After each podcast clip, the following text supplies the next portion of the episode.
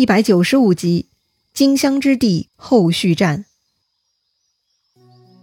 上一回咱们说到，赤壁之战，曹操失败的彻彻底底，特别是逃跑之路，曹操走的是非常艰难痛苦。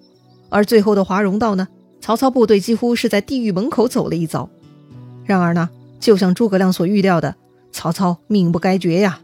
他在华容道遇到关羽，凭着自己的苦情戏演出呢，成功通过了关羽把守的隘口。曹操是保住了性命，终于跟曹仁会合了。整顿一番，曹操下一步准备怎么办呢？之前诸葛亮已经预测曹操应该不会恋战，会回许昌的。那曹操是这样打算的吗？话说曹操这天晚上啊，安顿下来，曹仁摆酒给曹操压惊，结果曹操还没喝酒呢，他就不胜痛心啊。这接连的惨败让曹操怀念起郭嘉了，曹操是连连大哭，搞得手下众人都惭愧无比呀。但是到了第二天，曹操收拾了心情，把曹仁叫过来，吩咐了，说自己要回许都了，来日收拾军马，再来报仇。但是曹仁不能回去，还要继续留在此地，保住南方。可是就凭曹仁，他能守住南郡吗？之前他两次进攻刘备，第一次被徐庶耍，第二次被诸葛亮玩弄，军事水平很不咋地嘛。虽然曹仁是曹操的自己人，关系很牢靠，但能力很一般呢。曹操能放心留下曹仁吗？曹操自然也是不放心的，所以呢，昨天晚上曹操是苦思冥想了一夜，想到了一条计策，放入锦囊。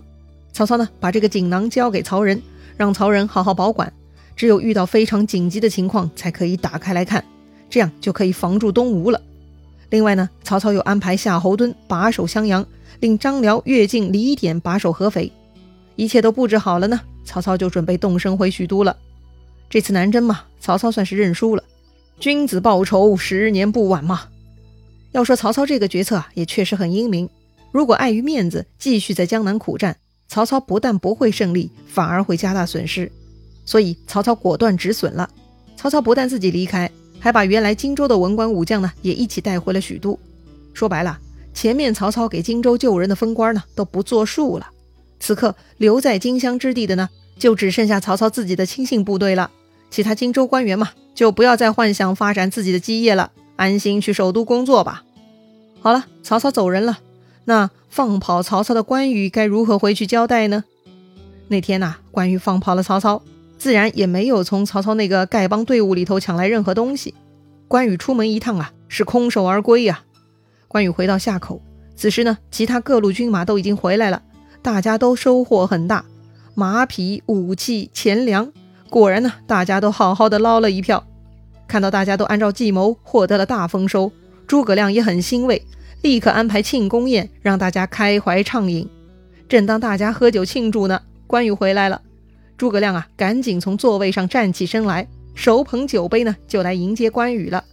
诸葛亮说呀：“恭喜将军立下盖世之功，为普天下除去大害。为什么不通知我们，好出来迎接庆贺呀？”哎，诸葛亮的意思就是，关羽杀掉了曹操，为天下除去大害，是立下盖世功劳啊！关羽听诸葛亮这么说呀，是满心惭愧，也不知该如何开口，只是沉默了。诸葛亮自然知道关羽为啥沉默，嘿嘿，不就是放跑了曹操吗？但诸葛亮呢，坏坏的，他还是假装不知道。诸葛亮问关羽：“将军莫非因为我等没有出来迎接，所以不高兴？”说完呢，这个诸葛亮还故意训斥左右，怪他们不提前通报。关羽看诸葛亮乱猜呢，索性啊，这关羽就坦白了。关羽说呀：“关某特来请死。”诸葛亮是明知故问，他说：“莫非曹操不曾投华容道上来？是从哪里来？是关某无能，因此被他走脱。”那捉到什么将士了吗？都没有捉拿。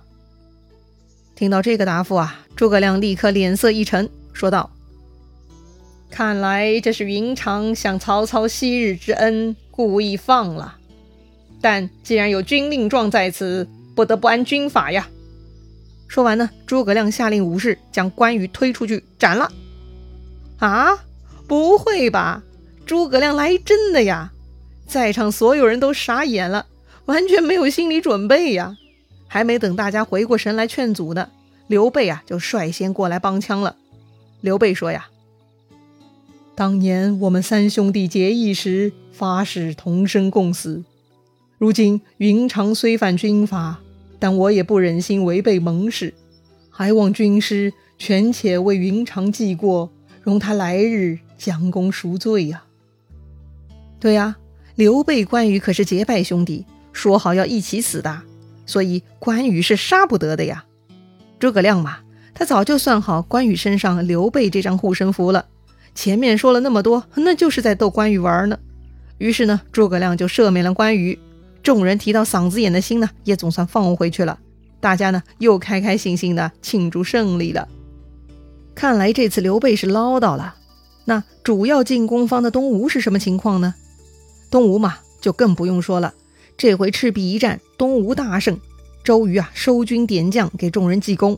申报孙权，而且呢，他们还得到了很多俘虏，全部都押到江东去了。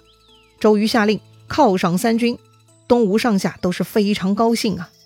大战之前唧唧歪歪，为了投降之事吵了很久，但事实证明曹操是不堪一击，江东雄狮才是最牛的呀。此刻周瑜呢也是意气风发，好兄弟孙策不在了，否则就能一起见证打败这曹贼的高光时刻了。此刻呢已经赶跑了曹贼。下一步就要考虑扩大战果了。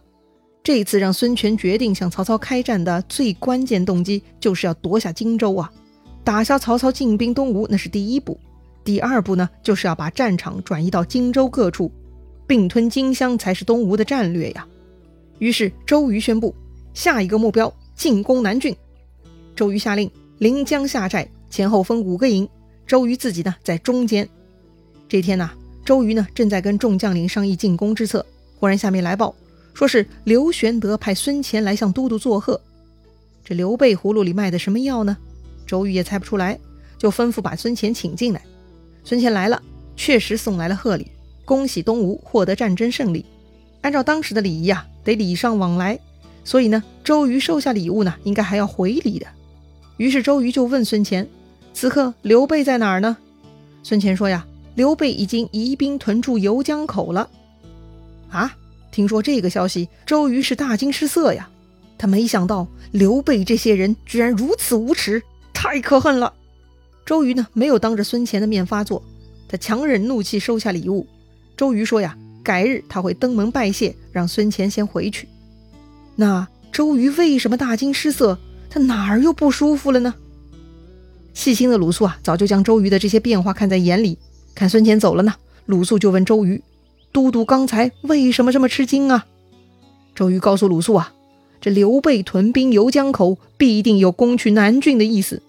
咱们耗费这么多军马钱粮，眼下南郡唾手可得，刘备他们居然还敢心怀不仁来抢县城的，真的是太无耻、太可恶了！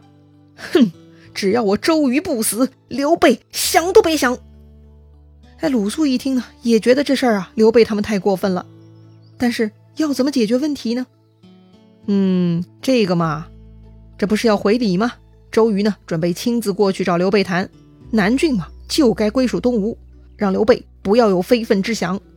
如果刘备不识相的，哼，那周瑜呢，就不等刘备攻取南郡，周瑜要先了结了刘备。哎呀，这个事情不妙啊！鲁肃请求同行。于是呢，周瑜就跟鲁肃一起带三千轻骑兵去游江口找刘备了。这天呢，孙乾从周瑜那儿回来，向刘备报告说，周瑜啊会亲自来回礼拜谢的。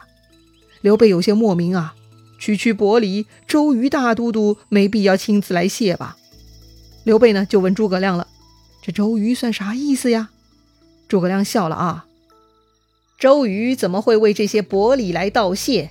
那就是为南郡而来呀。啊，那如果他提兵过来，我们该如何应对呢？是啊，如果周瑜带兵过来，那就麻烦了。但是诸葛亮嘛，派孙乾出门的时候，诸葛亮没有交代孙乾要隐瞒刘备军队移兵到游江口的事情。他早就料到周瑜会问，孙乾会回答的。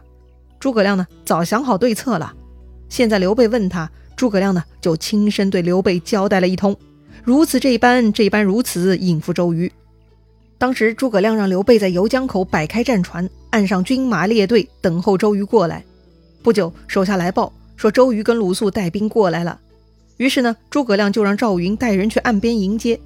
周瑜看刘备的军队列队整齐，军容严整；赵云玉树临风，仪表非凡。周瑜心中是暗暗感叹呐：这刘备果然心存不轨，居然都布置的这么好了，看样子啊，真的要跟老子抢南郡了。待周瑜进入刘备营帐呢，刘备、诸葛亮都非常客气，双方叙礼，然后刘备设宴款待，喝了几杯酒，气氛呢也算宽松融洽。周瑜啊，忍不住就要说正题了。周瑜问刘备：“豫州疑兵在此，莫非有取南郡之意否？”豫州说的就是刘备。刘备呢，一度是豫州牧，所以很多人呢都尊称他为刘豫州，亲切一点就叫他豫州。周瑜问刘备：“你把军队弄到这儿，是不是打算进攻南郡啊？”很明显，刘备嘛，就是来夺取南郡的。但刘备呢，嘴上不这么说。诸葛亮已经帮他想好说辞了。刘备说：“呀，听闻都督要去南郡，所以我特来相助。如果都督不取南郡，则备来取之。”哎，这话说的漂亮啊！刘备的意思是。他带军队过来啊，就是帮助周瑜攻取南郡的。当然，如果周瑜不打算攻取南郡，那刘备就当仁不让，自己来取了。周瑜听到这么无耻的回答，也是醉了。周瑜说：“呀，我东吴想并吞汉江已久了，如今南郡已在手中，怎么会不取？”刘备呢，依旧很淡定。他说：“呀，胜负不可预定。”曹操是走了，但他留下曹仁守南郡等地，想必是留下奇谋了。而且曹仁勇不可挡，恐怕都督也不一定能攻取呀。嘿，刘备居然敢激周瑜，周瑜当然不买账了。周瑜说呀：“我要是攻取不下，那时就任凭攻来取。”周瑜对南郡啊，那是势在必得。不存在攻取不下的情况的，所以周瑜特别自信。除非他周瑜拿不下南郡，到那个时候，自然周瑜也管不了刘备了。刘备等的就是这句话。刘备呢，立刻接上话头：“好，子敬、孔明在此为证，都督不要反悔。”在旁的鲁肃呢，有些犹豫了。他虽然搞不明白刘备他们的计谋，但是总觉得这事儿怪怪的。鲁肃是不敢表态。但周瑜血气方刚，性子也很暴。他说：“呀，大丈夫一言既出，何悔之有？”诸葛亮看周瑜是彻底上钩了，很高兴，赶紧站出来说：“都督此言很有道理，先让东吴去取，若是拿不下，主公取之有何不可？” 哈哈，说到这儿呢，两家呀算是达成一致意见了。东吴呢有攻取南郡的优先权。除非东吴拿不下南郡，刘备才可以出手。说到这儿啊，事情就变得有意思了。孙刘前面联盟抗曹，这会儿呢都想拿下南郡。虽然是搞了君子协定，但双方真的会按照这个约定进行吗？刘备难道不是更迫切想得到南郡吗？下一个阶段，孙刘之间会发生什么摩擦吗？咱们下回再聊。